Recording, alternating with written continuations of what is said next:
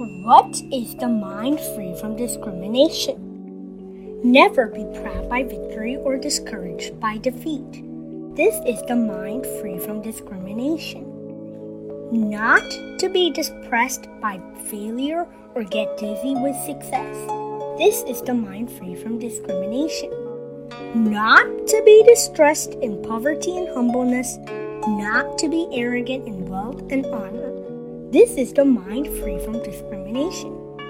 Extend your respect for your aged parents to all the aged, and extend your love from your own children to all children. This is also the mind free from discrimination.